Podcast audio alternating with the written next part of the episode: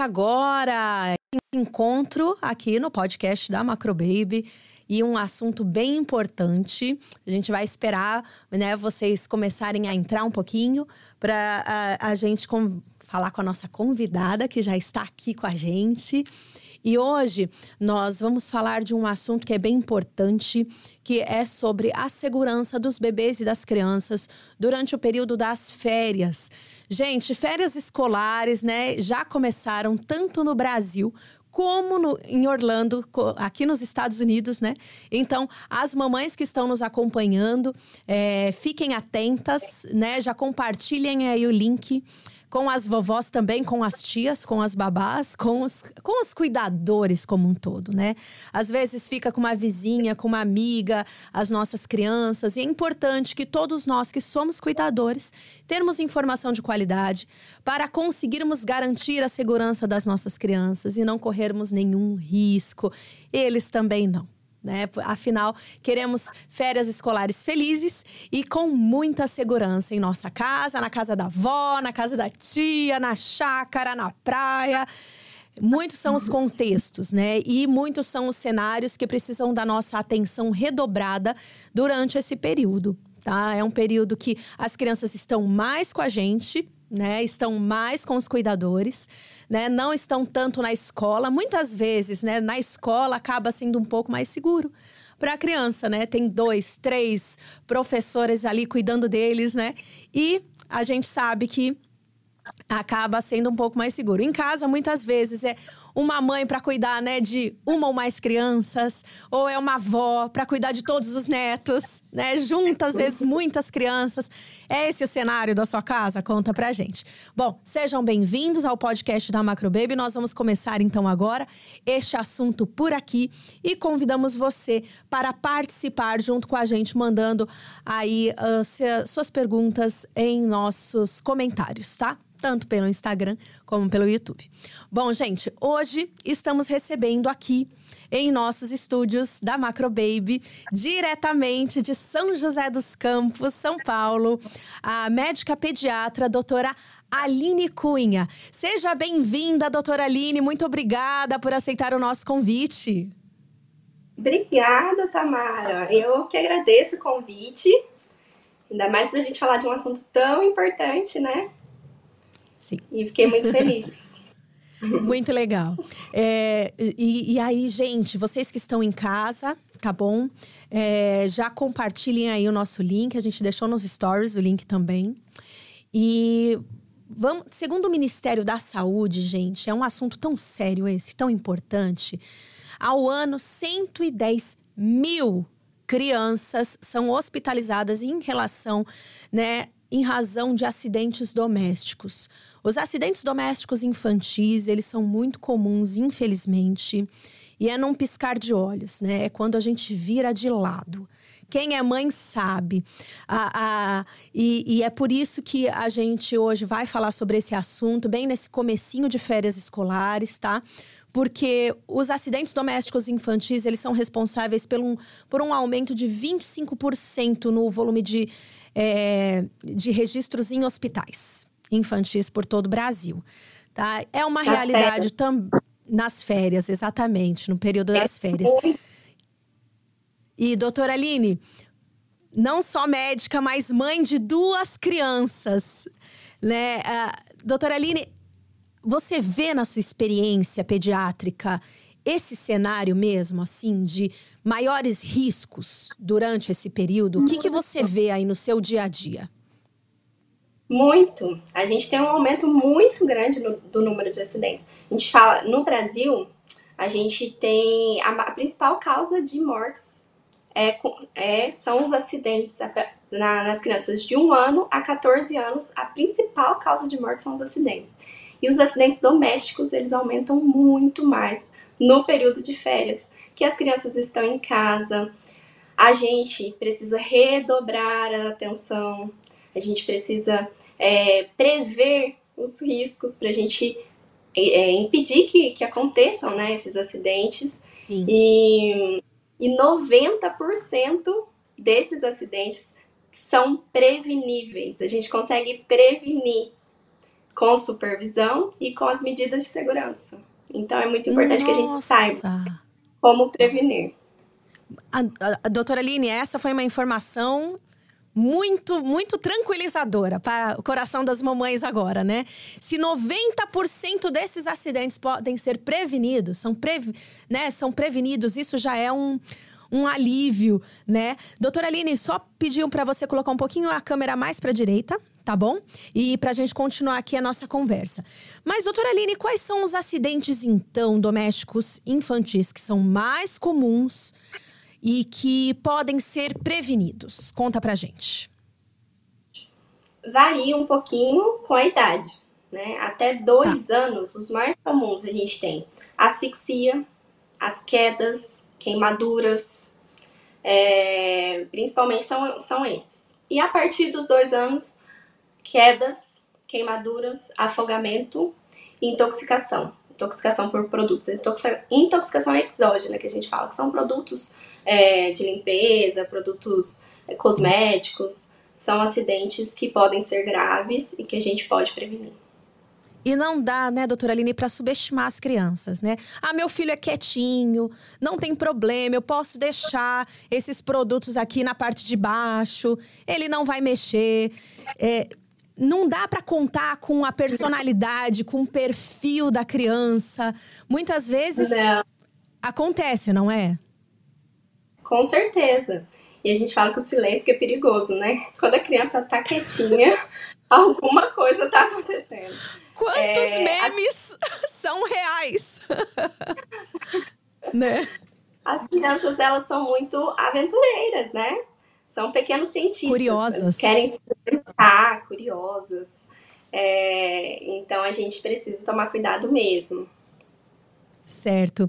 E, e em relação às quedas, doutora Aline, o que você tem a dizer em relação a isso? O que, que as mães devem ficar atentas? É, é em casa e até quando elas saem de casa, né? O que, que é, o que, que deve estar de redobrada atenção? Na primeira infância, é, principalmente.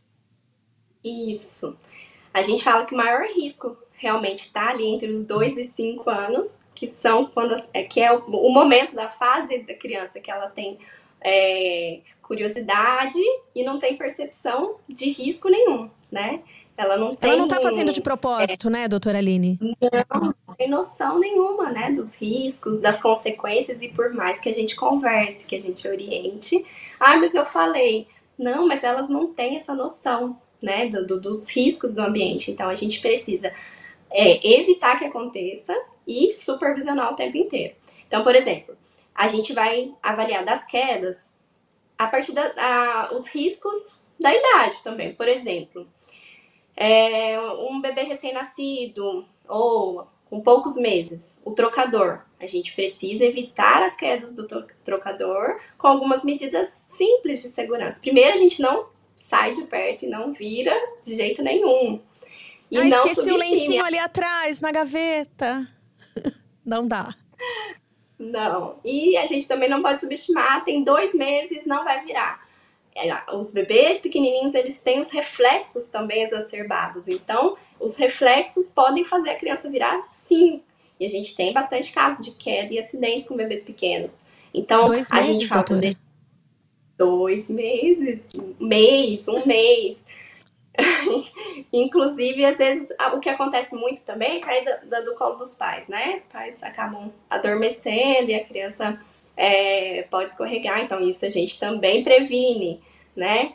É, e aí, dos, dos trocadores, a gente deixar tudo que a gente precisa para trocar sempre ao alcance, né? Para que a gente não precise uhum. sair pra, no banho, a mesma coisa, deixar tudo ao alcance para que a gente não precise deixar a criança nenhum instante sozinha, não virar um segundo. Doutora Aline, tem alguns tipos de trocador que eles vêm com um fecho, como se fosse um cinto hum. de segurança. Ele, eles trazem mais segurança nesse caso? Assim, a gente. Sim e não. Porque a gente confiar. Tá. Todo, toda a segurança que a gente puder, tá valendo. Tudo que a gente puder fazer para evitar um acidente, tá valendo. mas a gente não pode confiar nessas medidas de segurança. Então não é porque a gente vai fechar, maravilhoso. E dá para deixar cinco minutos gente... ali no trocador. Exato, que a gente vai poder virar. E também vai tomar, vão ter fases e fases, né? A hora que a criança começar a virar, aí vira um povo, que a gente fala, a gente vai trocar um povo. E aí não adianta. Adorei mesmo. esse termo. Vira um povo mesmo. Trocando um povo. Quem aí em casa é... tem um polvinho, joga o polvinho aí nos comentários. Quem tem um polvinho em casa. É e, e doutora é Aline. É uma luta. É, e você falando que muitas vezes a, os pais cochilam, né? Não é nem por mal. A gente sabe que, nas, principalmente no puerpério da mãe, é, a livre demanda, quando ela amamenta, né? A cada. Muitas vezes a cada duas horas, ou a cada três, é a madrugada inteira. É, é muito comum ela estar numa condição de exaustão. É, eu mesma, né? Vou, vou, trazer o meu relato aqui. Eu também tenho duas crianças. Na minha primeira filha, ela mamava bastante nesse, nesse período. Ela rolou do meu colo. Eu cochilei. Eu peguei ela no meu joelho. Ela não chegou a cair. Mas o que, que, você indica, doutora Aline, nesse período para as mamães? Porque é uma época de grande exaustão. É uma época, assim, muito complicada realmente para as mamães. Como elas fazem para garantir, né, que a criança, é, enfim, ela consiga não deixar a criança cair? É, a gente, o ideal seria que tivesse uma rede de apoio né? E que a gente sabe que não é, não são todas as pessoas que conseguem. É, eu mesma também tenho é, os mesmos relatos de exaustão, de cansaço extremo. E, e a gente, assim, tem, existem algumas medidas. Por exemplo, é, alternar com o pai, chamar o pai para essa responsabilidade, dividir, não é nem dividir responsabilidades, mas compartilhar responsabilidades né? É, é, porque a gente fala muito, ah, eu vou amamentar, o pai arrota. Isso é ótimo. A gente compartilhou uma responsabilidade. Então, enquanto um tá lá cochilando, dormindo, o outro tem que estar tá alerta para para cuidar, né, com os cuidados. É, a gente fala para não amamentar na cama, porque é muito mais Por fácil, quê, né? Óbvio a gente tá cansada e ali na cama a gente vai acabar relaxando. E acaba que outros, às vezes ela não, o bebê não rola e cai, né? Mas ele rola e cai na cama e às vezes a gente, eu já tive relatos, já tem que a mãe debruçou, dormiu exausta sobre a criança e a criança asfixiou, né, e veio a falecer. Então, na cama não. Então tenha uma, uma poltrona é a hora da amamentação. É cansativo? É cansativo, mas levante, amamente na poltrona, né? É, a, em volta ali da poltrona, proteja de uma forma que evite algum acidente caso aconteça, porque a gente não tá, não, não vai estar tá imune a, esses, a essas situações, né, de exaustão. E recém-nascido da... dormir do lado da mamãe e do papai também é arriscado, então, doutora? É arriscado. Não é completamente contraindicada, a cama compartilhada, né, que a gente fala. É, porém, a gente tem que tomar todos os cuidados uma cama compartilhada segura. Né? A gente tem não não colocar o bebê no meio do pai e da mãe, entre o pai da entre o pai uhum. e a mãe, a uhum. gente coloca próximo do lado do cuidador do principal cuidador. Aqueles os bercinhos acoplados são uma boa opção. Nossa, maravilhoso, né? Temos muitas opções hoje. Uhum ótimas opções, é, é, ajuda bastante, né? É, o bebê, aqui a gente recomenda ficar no quarto dos pais até pelo menos 4 a 5 meses, para que a gente tenha essa, essa supervisão é, constante. É, e esses são, são esses os cuidados. Bebê, por exemplo, bebê dormir de baixo cima sempre vai diminuir o risco de asfixia e de acidentes. Porque se, se ele regurgita, se ele engasga, as, as preocupações das mães são essas. E aí, doutora Aline, é de barriga para cima, então, o mais indicado? A gente fala, antigamente, a gente orientava a barriguinha para baixo. Exato. Depois a orientação a barriguinha de lado. Mas o que, que os estudos mostraram?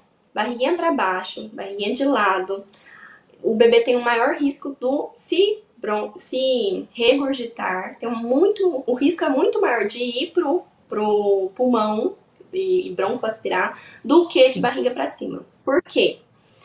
De barriga para cima, se o bebê regurgita, o, o, o, leite ele vai tende a escorrer pela boca e descer. Uhum.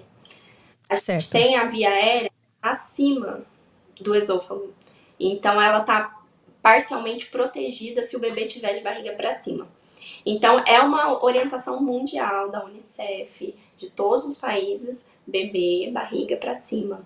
Diminui o risco de morte súbita, diminui o risco de asfixia, aumenta a chance dos pais, principalmente se o bebê regurgitar, diminui a chance de broncoaspirar e aumenta a chance dos pais de acudirem. Porque o bebê de ladinho, ele regurgitou, facilmente o, o leite vai para o pulmão e ele tá ali de ladinho, ele não tem tantos, tantos reflexos e o pai simplesmente não vê.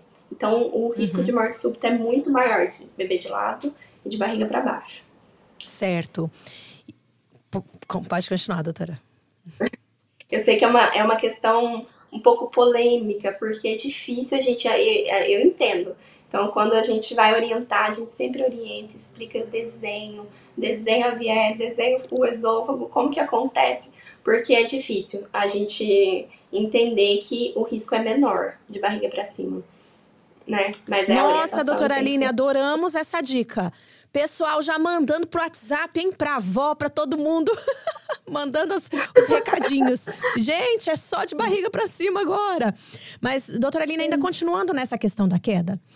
Quando é o momento de correr Isso. com essa criança pro hospital? Né? Nós sabemos que tem vezes que, uh, principalmente quando tem irmãos, né? Ah, o irmão mais velho caiu na cabeça do irmão mais novo. Acontece, gente. Acontece, às vezes, pulando oh. na cama. Um, o, o bebê caiu, tá, subiu no sofá, caiu de cabeça no chão. Né? Acontece. Da cadeira, do cadeirão. Enfim, quando é o momento de correr com esse bebê para o hospital, doutora Aline? A gente vai sempre observar os, a idade do bebê, como certo. foi a, o trauma e os fatores, o, a, os fatores de alarme, sinais de alarme. Então, por exemplo, bebês pequenos, principalmente até três, três meses. A orientação são três meses, mas eu, eu costumo dizer até cinco, seis meses. Os bebês certo. pequenos sempre a gente precisa avaliar. Não que, não que a gente que seja necessário fazer exames, mas é importante a gente avaliar. A gente, no hospital, nós pediatras, a gente vai avaliar é, a parte né, neurológica, pupila, ouvido, é, todo, fazer um exame físico geral, isso bebê pequeno sempre a gente precisa avaliar, sempre. É, nas crianças maiores, a gente sempre vai observar. Se bateu, a gente fala que Deus é, eu falo, Deus é muito maravilhoso, perfeito, né? A parte da frente da cabeça e de cima são partes mais é, resistentes. E elas são feitas, foram feitas por Deus para bater mesmo. que elas aguentam um não pouco mais. Não fala isso, doutora. Feita para bater, não. ah, e aí? Exatamente, porque a gente sabe que acontece. É, é, é, difícil a gente evitar, né? Então, bater a cabeça de frente aqui em cima é, é um risco é muito menor, muito menor e Deus protege. Bateu a cabeça de lado, gente, aqui de ladinho, dos dois ladinhos e atrás, o risco é muito maior, muito maior. Então são, são estruturas mais sensíveis da cabeça.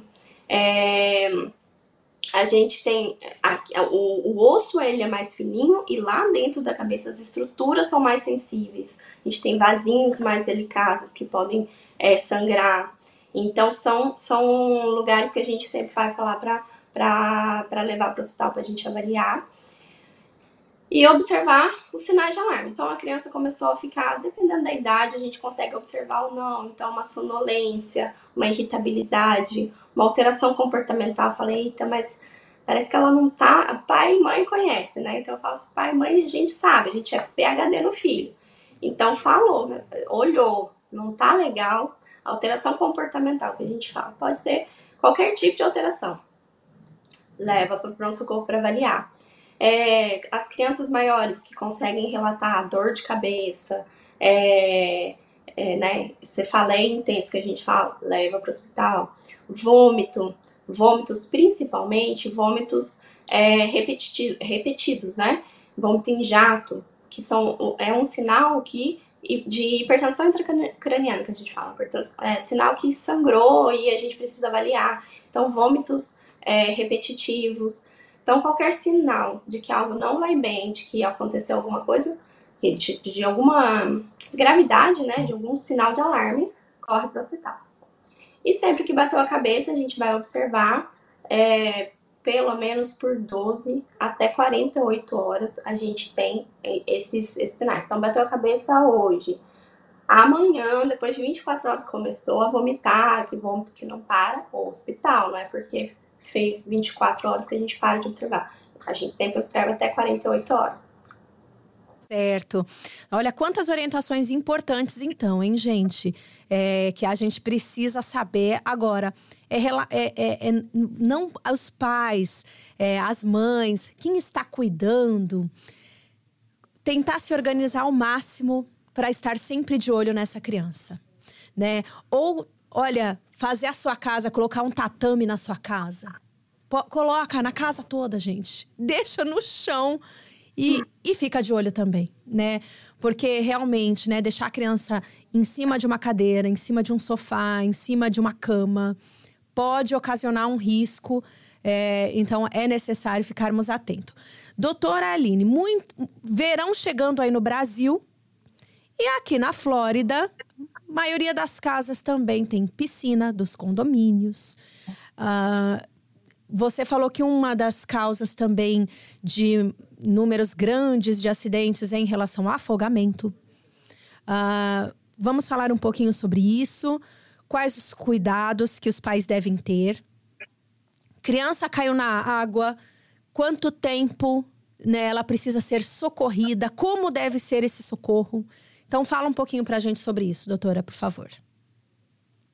Né, a gente tem um número alarmante em relação a afogamentos. A gente tem 480 crianças morrem todos os dias, diariamente no mundo, por afogamento. Diariamente. 480 diariamente. É um número muito alarmante mesmo. Assustador. E, uhum. de novo, 89% desses acidentes poderiam ser, desses acidentes fatais, desses afogamentos fatais, poderiam ser evitados com supervisão constante. A gente não pode tirar o olho um segundo da criança, né? E com outras medidas de segurança também. Por que, que o, o afogamento é tão, tão perigoso? Porque ele é silencioso. Ele é silencioso. A gente não escuta. E ele é rápido. 30 segundos são suficientes para que uma tragédia aconteça. 30 segundos em dois minutos mais ou menos, a, a, a, média, né? Em dois minutos mais ou menos a criança já perde a consciência. E a partir de cinco minutos as consequências são graves. Gravíssimas. Podemos ter sequelas uhum. gravíssimas. Então a gente não pode nem por um instante deixar uma criança sozinha, nem por um instante é, deixar ali de supervisionar. Por mais que a criança esteja protegida com, com boias, a gente não deixa a criança sozinha. É, e, e quem tem, né, piscina em casa, sempre proteger corretamente essa piscina. Então, as, as piscinas, elas precisam ter grades. As grades precisam ter pelo menos um metro e meio de altura. Precisa ter portão com tranca, ou cadeado, ou chave. É, precisa ter a lona em cima da, da piscina bem presa, nos quatro lados e nas laterais, bem presas. E, se possível, ter alarme no, no, no, no portão, nas grades. São, é, é, são as medidas de segurança né, é, que são eficazes aí, porque um segundo pode ser fatal e é, é, a gente não pode bobear mesmo. E, e doutora Aline, é assim, na primeira infância, é, tudo isso, né? O alarme, o portão. Agora, crianças maiores, né? Que já pulam sozinhas na piscina. Às vezes, uma piscina que até eles, eles conseguem ficar em pé. Mesmo essa criança que já tem lá os seus sete anos de idade, oito, nove, a atenção também deve existir, certo? A mesma atenção. Ah, meu filho sabe nadar. Não importa, tem que ter alguém supervisionando o tempo inteiro. A gente é, colocar né, essa, essa responsabilidade para uma pessoa e que essa pessoa, se ela for sair dali por algum momento, ou se ela for ingerir bebida alcoólica, ou qualquer outro motivo, que ela passe a responsabilidade para outra pessoa, porque senão a gente fica. Ah, é, o mais comum que acontece nos acidentes é que um papai achou que a mamãe estava de olho, a mamãe achou que o papai estava de olho e uma tragédia acontece. Então, que a gente coloca a responsabilidade, né, que tem um adulto supervisionando, de preferência que esse adulto saiba é, minimamente os primeiros socorros, ou que a gente saiba pelo menos a quem pedir ajuda é, né, e a, a, quem recorrer. Então, sempre que a gente for viajar, por exemplo, ou na sua casa, já tenha em mente no destino da viagem um hospital mais próximo, para quem ligar, porque às vezes, quando acontece né, a tragédia, quando acontece o, o, o acidente, a gente não consegue pensar. Então, tudo que a gente conseguir é, programar antes, melhor. Então, que a gente saiba os, um, um, previamente ali como pedir socorro. Se a gente não souber, hum. né, os primeiros, não souber os primeiros socorros, a gente pode fazer uma live de primeiros socorros. Ai, boa é... ideia, hein, doutora Eline? Já tô pensando aqui o que são esses primeiros socorros que a gente tem que aprender. é, de afogamento, queimaduras, quedas. Engasga, quando engasga, né? A criança engasga, engasga às vezes. Isso. E aí, pra gente ter, é, a gente conseguir socorrer, porque tempo é essencial, né? Como eu falei, dois minutos, cinco minutos são importantíssimos nesse momento.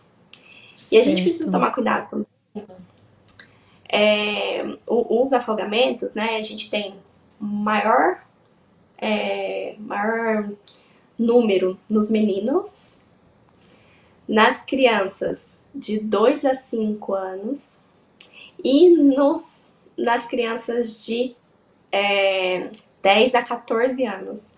Porque elas são. 10 a elas 14. têm mais segurança.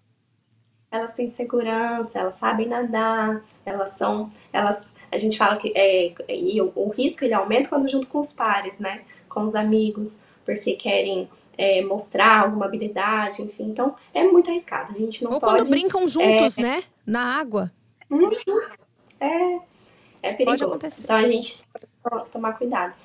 E de 2 a 5 anos, a gente fala que a gente tem que tomar cuidado com pequenos, pequenas quantidades de, de, de água. Por quê? A criança menor, o pré-escolar, né, dessa idade, ela tem a cabeça mais pesada e os membros superiores mais pesados. Então, eles tendem a cair, tanto a questão do afogamento quanto a questão de queda também, né? Então, elas tendem a se desequilibrarem, a cair é, com, com a cabeça. Então, a gente tem que tomar muito cuidado com pequenos recipientes com água. 5 centímetros de água, 5 a 8 centímetros de água é o suficiente para uma criança no, na idade pré-escolar se afogar em 30 segundos. Então é muito pouco. Então, bacias... Gente, 5 centímetros. É, é, é, é, olha, é muito pouco. Doutora, isso é muito importante. Então, assim, uma roupa que tá de molho, uma, um, uma água que tá no balde porque a mãe acabou de limpar ali a casa. Tudo isso oferece um risco grande, né, para essa criança. O vaso sanitário. Vaso, vaso sanitário. sanitário sempre fechado, de preferência travado. É, os baldes, recipientes, tudo então esvaziar ou deixar muito né, é, no alto para que ah, não fique ao alcance da criança, porque é perigoso. Muito perigoso. Certo. Doutora, coloca o celular um pouquinho mais para a direita, o pessoal do Instagram tá pedindo. E, e vocês que estão nos acompanhando em casa, né? A família Macrobaby, é, Agora melhorou. Agora, agora ficou melhor. O pessoal falou, obrigada, viu, doutora? É, o, o que acontece, gente? Quando pensamos no enxoval, A gente pensa na roupinha, a gente pensa nas, né, nos, na pomada de assadura, a gente pensa na mantinha, na naninha. Gente, a gente pensa nessas coisas, né? Na mamadeira, na chupeta. Agora, uh, com você, fal você falando, doutora Aline, né, sobre é, algumas coisas, então, travar o vaso sanitário, é, proteção para piscina. Gente, esses materiais de segurança, eles devem fazer parte de um enxoval do bebê. Né? Você que tem a sua lista de enxoval aí, tem elementos de segurança? Vai aí uma dica aí para todas as nossas amigas personal shoppers, para as mamães, para as influencers, tá? Que sempre formam aí a listinha do enxoval.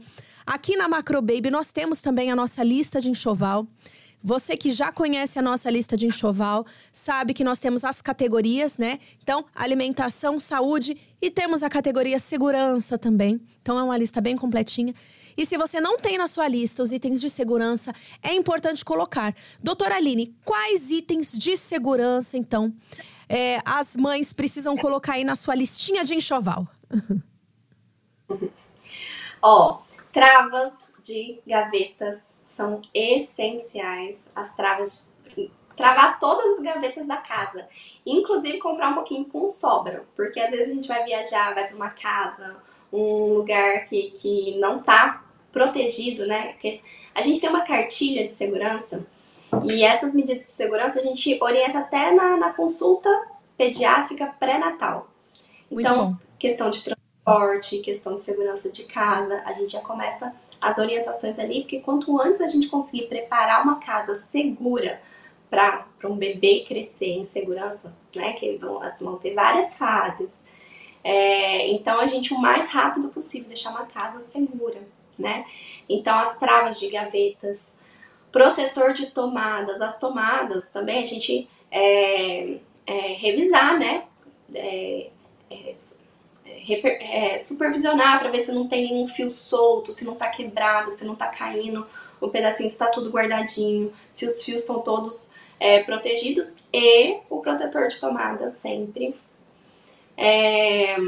portões, Cozinha a gente tem que fechar com portão, escadas a gente fecha com portão sempre. É... E esses são um dos itens, né? Eu acho que uhum. tem aí as travinhas, tu, tem tudo é... aí com vocês a gente consegue, né? Ai, consegue, doutora Aline. Tem tudo, gente. Tem tudo aqui na Macro Baby. A doutora Aline vai falando, eu vou lembrando aqui, nossa. A gente vai mostrar para vocês, viu? Então, após essa live, a gente vai jogar aqui nas nossas redes, tá? Alguns desses materiais, esses instrumentos, para que vocês conheçam. E outros elementos. Ah, nós citamos aqui, bem por cima, doutora Aline, né, que existem alguns materiais de segurança, principalmente para quando se viaja. Eu adorei essa dica, viu? Eu, como mãe, adorei essa dica de levar os protetores de gaveta na mala da viagem. Gente, incrível, né? Olha, você que vai pra praia, pra chácara, você que vai viajar, vai para as montanhas aqui na Flórida, o pessoal indo ver a neve. É importante, se tem um bebê, leve. Leve. Né, o protetor das gavetas, gente, é tão pequenininho. A gente vai mostrar para vocês, é muito pequenininho. Né? Vale a pena colocar ali na sua mala. Agora, numa viagem que é feita, é, doutora Aline, nós sabemos também que os acidentes de trânsito de carro Infelizmente, eles são comuns também. Nesse período, uh, nós sabemos que a criança, o bebê, saindo do hospital, né? Acabou de nascer. Tanto nos Estados Unidos como no Brasil, já é lei, tá, está na legislação. Precisa sair na no bebê conforto ou car seat, conhecido também. Né? Então, assim, doutora Aline, uh, as mães, elas já tem muitas mães têm essa consciência, né, de ter o car seat, de ter o bebê conforto. E, e, e ele vai numa colisão, né? A gente não quer que realmente isso aconteça, mas vai proteger o bebê, certo? Fala um pouquinho pra gente dessa, dessa parte aí, por favor.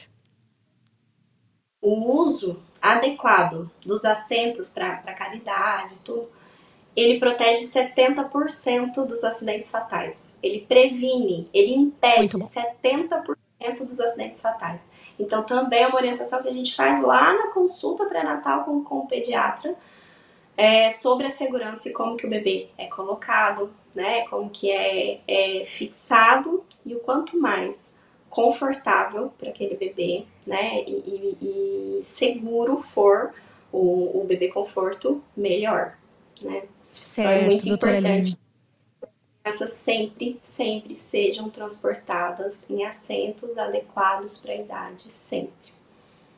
Isso é muito importante, doutora Aline. E aí eu vou pegar até um, um, um, um gancho aqui, porque o bebê conforto, gente, existem muitos modelos, tá? Às vezes a gente quer o mais em conta, o mais barato. Só que assim, a gente aqui da Macrobaby que estuda sobre cada produto, a gente sabe que um bebê conforto, um car seat mais barato, a estrutura dele é de plástico. A estrutura dele não vai ser de ferro, não vai ser fortalecida. Agora, um bebê conforto, investir muitas vezes vale a pena, mamãe. Economiza ali na roupinha, mas investe no bebê conforto sabe? Porque é, nós sabemos que é muito arriscado, né? É muito arriscado. É, a gente nunca sabe quando pode acontecer. Às vezes não é culpa nossa de quem está dirigindo, né? A gente tem que dirigir pela gente, pelo outro, a gente fala, né? E então é importante investir. Nós temos aqui na Macro Baby muitos, é, muitas marcas que vêm com essa, esse revestimento que é muito seguro, né? Então, com certeza vocês já viram, né, nas nossas redes sociais, marcas que nós trazemos aqui. Então, desde Nuna, Cybex, então tanto bebê conforto quanto cadeirinha. Nós temos outras, né? Uma Maxicose. Agora nós temos outras marcas que a gente é bem sincero com você. Quem vai na Macrobaby sabe, a gente é bem sincero. Olha, tem essa marca. Só que ela não vai trazer tanta segurança como outra, tá? Então, assim, gente, qualquer dúvida, entre em contato com a gente. Estamos à disposição para te ajudar, tá? A esclarecer essas dúvidas sobre o, o bebê conforto, a cadeirinha. Doutora Aline, outra dúvida que muitas mães, que assim, as mães chegam aqui na Macrobaby, doutora Aline, a gente faz o seguinte: a gente fala assim: olha, tem o bebê conforto, só que o bebê conforto, a gente sabe que a criança não pode ficar mais, principalmente as antes dos seis meses de vida, elas não podem ficar mais de duas horas nesse bebê conforto. Tem mãe que deixa a criança no bebê conforto na sala de casa. Ou que vai levar para passear e deixa a, bebê, a criança no bebê conforto. Quais os prejuízos para a coluna desse bebê que tem menos de seis meses de vida e que fica nessa posição, porque o bebê conforto ele não fica totalmente deitado, né, doutora Aline? Ele tem uma inclinação. Fala um pouquinho sobre uhum. isso pra gente, só para as nossas mamães entenderem aqui, doutora Aline, por favor. O, o, o bebê pequeno ficar muito tempo Sim. no bebê conforto, a gente tem basicamente dois riscos principais importantes. Um é da coluna, porque os músculos que ficam ali protegendo as vértebras, eles são muito fraquinhos. Né? Eles ainda não, eles são, eles não, não têm contração suficiente para proteger as vértebras. Então, elas ficam é, mais esticadas e a gente não forma corretamente as curvaturas ideais da, da coluna. Então, esse é um, um dos riscos né, que a gente pode prejudicar na, forma, na, na formação das, da curvatura ideal da coluna. E um outro risco muito, muito importante é a asfixia, porque a criança, ela fica, ela fecha a, a, a via aérea, que a gente fala. Se a criança vai ficando assim, tem pai que deixa lá no bebê conforto à noite, porque o que acontece? Os bebês pequenos, eles têm refluxo. Todos os bebês, eles possuem um refluxo fisiológico. Então, o, o estômago, entre o estômago e o esôfago, né? O, o, o, o que liga aqui, né? A boca e o estômago tem o esôfago. A gente tem uma válvula que não nasce madura o suficiente para segurar o leite, o suco gástrico no estômago. Então volta. Então o bebê ele fica ali é, incomodado. Então o bebê mais retinho fica mais confortável. Então os pais já observaram essa questão. Então eles Às vezes deixam muito tempo no bebê conforto, às vezes deixam à noite. Eu já vi, gente, o pai coloca o bebê conforto dentro do berço. Colocou dentro do berço pro bebê dormir à noite. Ainda me mandou foto, doutor, olha só, assim, ficou legal, ele, ele tá dormindo bem assim. Eu falei, não. Aí, lá vamos orientar. Esclarecer. é perigoso. Esclarecer. Então, é perigoso. Então, a gente, por mais confortável que seja, né, seguro e confortável para ocasiões de transporte, a gente não pode deixar por, por muito tempo ali. Certo. Então, durante uma viagem, doutora Aline, né? Deu duas horas de viagem, para um pouquinho. Vai ser uma viagem, né? Que você vai ter que parar mais vezes, né? Então, antes de duas horas até, para um pouquinho, tira o bebê de lá, né? Vê se está tudo bem. Quando o bebê conforto ele é usado, né, de frente para, de costas para o motorista, tá? Então tem é, é indicado, né, que você use ele ao contrário durante um período. Então, gente, tenha um espelho, né? Existem muitos espelhos de carro que são próprios para você colocar na frente do bebê. E aí, gente, olha, não dá para ser aquele espelhinho pequenininho não, tá? Então, a gente vai trazer também para vocês umas dicas aqui de espelhos, que tem uns que são do tamanho certinho que dá para ver a criança inteira. E aí, sempre olhando ali, principalmente quando ela está virada. Outra dica que a gente dá. Gente, colocar o bebê conforto no carro não é de qualquer jeito. Tem que seguir as instruções, né? Tem bebê conforto que tem lá o Isofix, que tem o cinto, que tem também a barra. Use todas as medidas de segurança. Não vacile em nenhuma.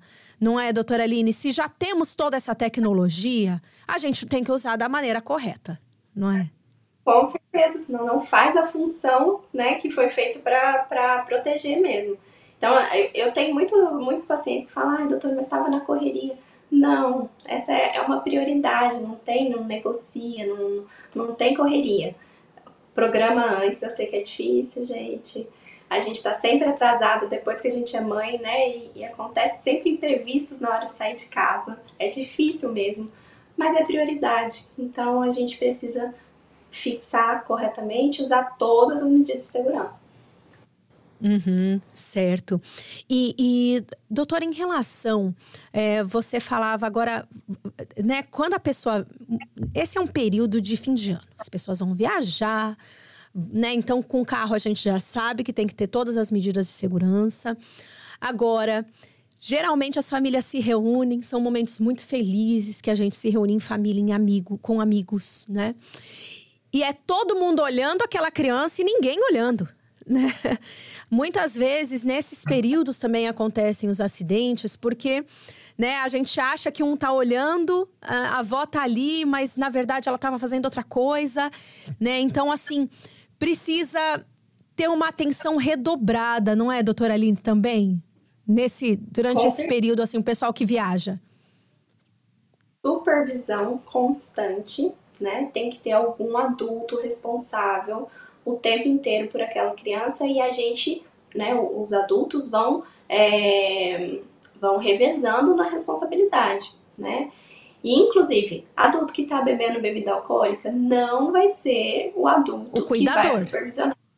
O cuidador. Então, é, é igual dirigir, né? A gente não, não escolhe alguém para não beber à noite e dirigir, a mesma coisa, cuidar das crianças. Não adianta a gente é, colocar uma pessoa para supervisionar que está ingerindo bebida alcoólica, atenção, né? Diminui muito e as crianças precisam de supervisão 24 horas. Então, tome esses cuidados aí. Quais os riscos, doutora, uh, de colocar outra criança cuidando da criança? Às vezes, uma criança que é mais velha, que tem lá seus 9, 10 anos, acaba cuidando das menores. Ela não pode ser responsabilizada né, por outras crianças menores, né? É, é risco também para ambas. Claro, para ambas. Eu falo muito isso no, no, meu, no, meu, no meu Instagram. É, uma criança não é responsável pelo. Pode ser irmão, pode ser, ah, mas é o irmão mais velho, mas é o tio, é, enfim. Não, não é. Uma criança não cuida da outra criança, né? É, a gente precisa que seja um adulto responsável, que de preferência é, tenha ali uma mínima noção de cuidados básicos, de primeiros socorros. É, então, a responsabilidade de cuidar de uma criança é sempre de um adulto, nunca de outra criança. Agora, doutora Aline, falando dessas festas de fim de ano, vamos falar de uma coisinha polêmica? Uh, alguma, né, quando muitos adultos bebem bebidas alcoólicas, alguns adultos, até mais velhos, muitas vezes, oferecem para a criança bebida alcoólica. Quais os riscos para uma criança? Ah, mas é só um golinho, né? Gente, isso é muito arriscado. Quais os riscos, doutora Aline? Mães que amamentam também ingerirem bebida alcoólica, né? Fala um pouquinho sobre isso, por favor. O, primeiro, o organismo da criança ele é muito frágil ainda para metabolizar o fígado, né? Fígado, rim. Então, qualquer teor alcoólico que entre na, a, na, no organismo da criança, ele, ele é muito mais potencializado, muito mais tóxico para fígado, rim e cérebro e sistema nervoso central. Então, mamães que amamentam, a gente até tem uma tabelinha de taça de vinho e quantas horas ela precisa ficar sem amamentar. É, então, podem Podem beber? Podem, desde que elas sigam, perguntem pro seu pediatra, pro, pro obstetra, pro, enfim, pro seu médico, é, e podem, desde que sigam todas as orientações. Então é muito perigoso, nunca dê nenhum, nem, gente, nem doce, não dê para uma criança sem perguntar para os pais, tá? É, é, falo isso muito também no, no meu Instagram. É, alimentos em geral, a gente tem muitas crianças alérgicas que não podem comer é, leite, glúten. Então perguntem, porque um, um, uma simples bala pode ser fatal para uma criança. Então não ofereçam nada para uma criança que vocês não tenham, né? Que não perguntem para os pais antes se podem, se pode. E bebida alcoólica nunca, nunca, nem um golinho, nem nada. Certo. Doutora, mais uma vez o celular um pouquinho para a direita para a gente, por favor, tá? Para centralizar você aqui nas nossas redes. Um, então, gente, olha, esse é um alerta importante da doutora Aline, tá? Gente, nunca, nunca oferecer né, para criança. Mães que amamentam uma atenção redobrada, né? Então, sempre o contato aí com seu pediatra. Então, aproveita agora essa semana, né? Antes do Natal, antes do Ano Novo. Já pergunte tá? Quanto tempo, quais orientações para tomar pelo menos um pouquinho de vinho, quem gosta, tá bom? E, e doutora Aline, a doutora Aline, gente, ela é médica e também é pediatra e nutróloga. Doutora Aline, geralmente nas férias a gente relaxa um pouquinho em relação à alimentação da criança, do bebê. Quais as suas orientações em relação à hidratação, né, ao consumo de água? E até a alimentação dessa criança durante o período das férias. No Brasil, a gente sabe que são dois meses praticamente das crianças em férias, em casa, querendo né, comer só doce porque estão em férias. Elas até argumentam, as maiorzinhas, né? No, nos Estados Unidos já são 10 dias, né? Mas também é um período que. Como que faz Doutora Aline, eu sei que não dá para. A gente acaba relaxando um pouquinho, mas como não afetar a saúde da criança? Quais as dicas que você deixa para os pais é, nesse período aí sobre a alimentação? A dica, ó, hidratação, a gente vai, é, não vai bobear com a hidratação, principalmente nos dias mais quentes.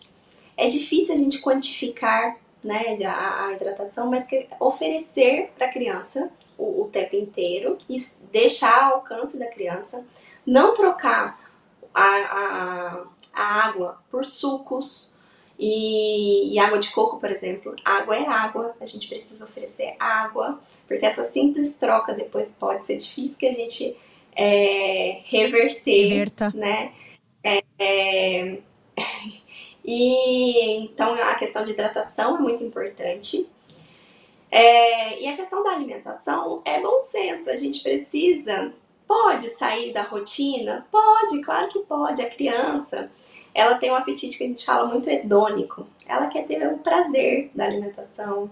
É, então, o ideal é que a gente não proíba. Até dois anos de idade, a gente tem as proibições específicas, né? Que ultras, ultraprocessados a gente não pode dar até dois anos de idade. Açúcares em geral, é, alguns outros alimentos a gente evita, é, tanto refrigerante, enfim. É, mas depois também dessa idade, não existe um alimento proibido, existe a gente. E quanto mais a gente proíbe, mais a gente estimula essa, essa vontade, essa necessidade. A gente cria naquele alimento uma, uma atmosfera de, de proibido, de muito mais gostoso, e a gente acaba é, trazendo aí para esse alimento uma, uma evidência muito maior do que ele deveria ter. Então, se a gente tratar aí com naturalidade, né, a, a questão dos doces aí, a gente consegue equilibrar muito mais, né? É, toda, toda, toda, toda vez que a gente sai da rotina, voltar para a rotina é mais difícil. Então, quanto menos a gente conseguir, quanto menos a gente sair né, da, da, da rotina, melhor. Então, pode ter, ter exceções? Pode. A gente orienta sempre, conversa sempre, mas é saudável a gente ter uma alimentação é, que traga, além de nutrição, que traga alegria também para a criança. E ah, muito bom. Também. Muito bom, doutora Eline. Bom, olha, lá em casa, eu vou dar uma. O que, o que funcionou na minha casa, viu? Pode ser que funcione na sua também, viu? A dica aí. A gente vai trocando como mãe também, né? Ah, é, Para os meus filhos, desde pequeno, os copos mais divertidos, que tinha o canudo em formato de caracol, ou o, o copo do personagem, aquele que a, a, a criança escolheu. Aquele é o copo da água. Os copos tradicionais, sem gracinha, aí é o copo do suco. Né? Então, assim, uh, era, é, era muito interessante porque eles sempre queriam optar pelo copo divertido. E, só que o copo divertido é o copo da água. O que, que, você acha dessa, dessa minha técnica, doutora Aline? Ótimo! Adorei, adorei. E funciona. Ai. Com certeza vai funcionar. Funciona, gente. E sobre a alimentação. Em casa, Sim. A gente nunca coloca é, suco em canudo. Isso também a gente. É, Por que, doutora Aline? Porque a gente acaba consumindo muito mais do que, do que a gente consumiria se fosse num copo aberto ou né, no... Então, suco a gente pode oferecer a partir de um ano de idade. Suco nunca antes de um ano de idade. A partir de um ano de idade, a gente pode oferecer, mas também não tem necessidade. É, mas sempre em copo aberto. Nunca em canudo para a criança ficar chupando ali e, e, tomar, ingerir muito maior a quantidade do que ela fosse ingerir se fosse num copo aberto. Ah, muito bom. Gente, a gente acaba, né? Por mais que o nosso assunto hoje for, seja a segurança da criança, né? A gente sabe que a alimentação ela traz também, né? Segurança ou prejuízos, né? Para essa criança. Então, é, a hidratação ela é fundamental, principalmente o pessoal que está aí no, no Brasil. Então, verão as portas, né? O calor já chegando. Então, é importante tá? Que isso que a doutora Aline falou, então, a água. E, e, essa do essa dica foi boa também, hein, gente? De não colocar o suco no canudo foi muito boa também. Bom, doutora Aline, voltando para as questões né, da segurança uh, das crianças durante o período das férias. Um outro, infelizmente, uma outra outra questão que é muito grave e tem números altíssimos é a questão de atropelamento. Né? Crianças estão mais andando de bicicleta, mais de skate, mais de patins, estão nos parques, estão muitas vezes nas ruas, né? É, enfim, quais as dicas que você deixa, então, doutor? Então, é a supervisão e, e, e assim, é importante que qualquer colisão, qualquer coisa, a, a, a, os pais busquem um profissional de saúde, busquem o hospital, é isso? Com certeza. Primeiro, a criança bem protegida sempre, ó, cotoveleira, luva, joelheira, capacete, né? Criança bem protegida sempre que tiver, né? Vai andar de bicicleta, patins, enfim, criança bem protegida, supervisionada. E nesses casos, nesses acidentes, né, que a gente fala de cinética alta, então a criança estava em velocidade, né, ou no patins, ou na bicicleta, ou no patinete, enfim. Então, casos de acidentes com cinética alta, a gente sempre vai para o hospital para uma primeira avaliação. Certo. Doutora, uh, queremos agradecer demais a sua participação aqui no podcast da Macrobaby. Queremos as suas orientações finais, né? O que, que não os pais não podem deixar de saber em relação à segurança das crianças durante esse período das férias. Fala um pouquinho pra gente. Ah, eu acho que a gente falou bastante na questão da supervisão e na questão de prever o que pode acontecer e prevenir para a gente minimizar os riscos, né? Uma coisa muito importante que a gente não pode esquecer nas férias: protetor solar adequado para a idade da criança. É, criança nunca se expor ao sol sem uma proteção adequada, né? Um protetor solar.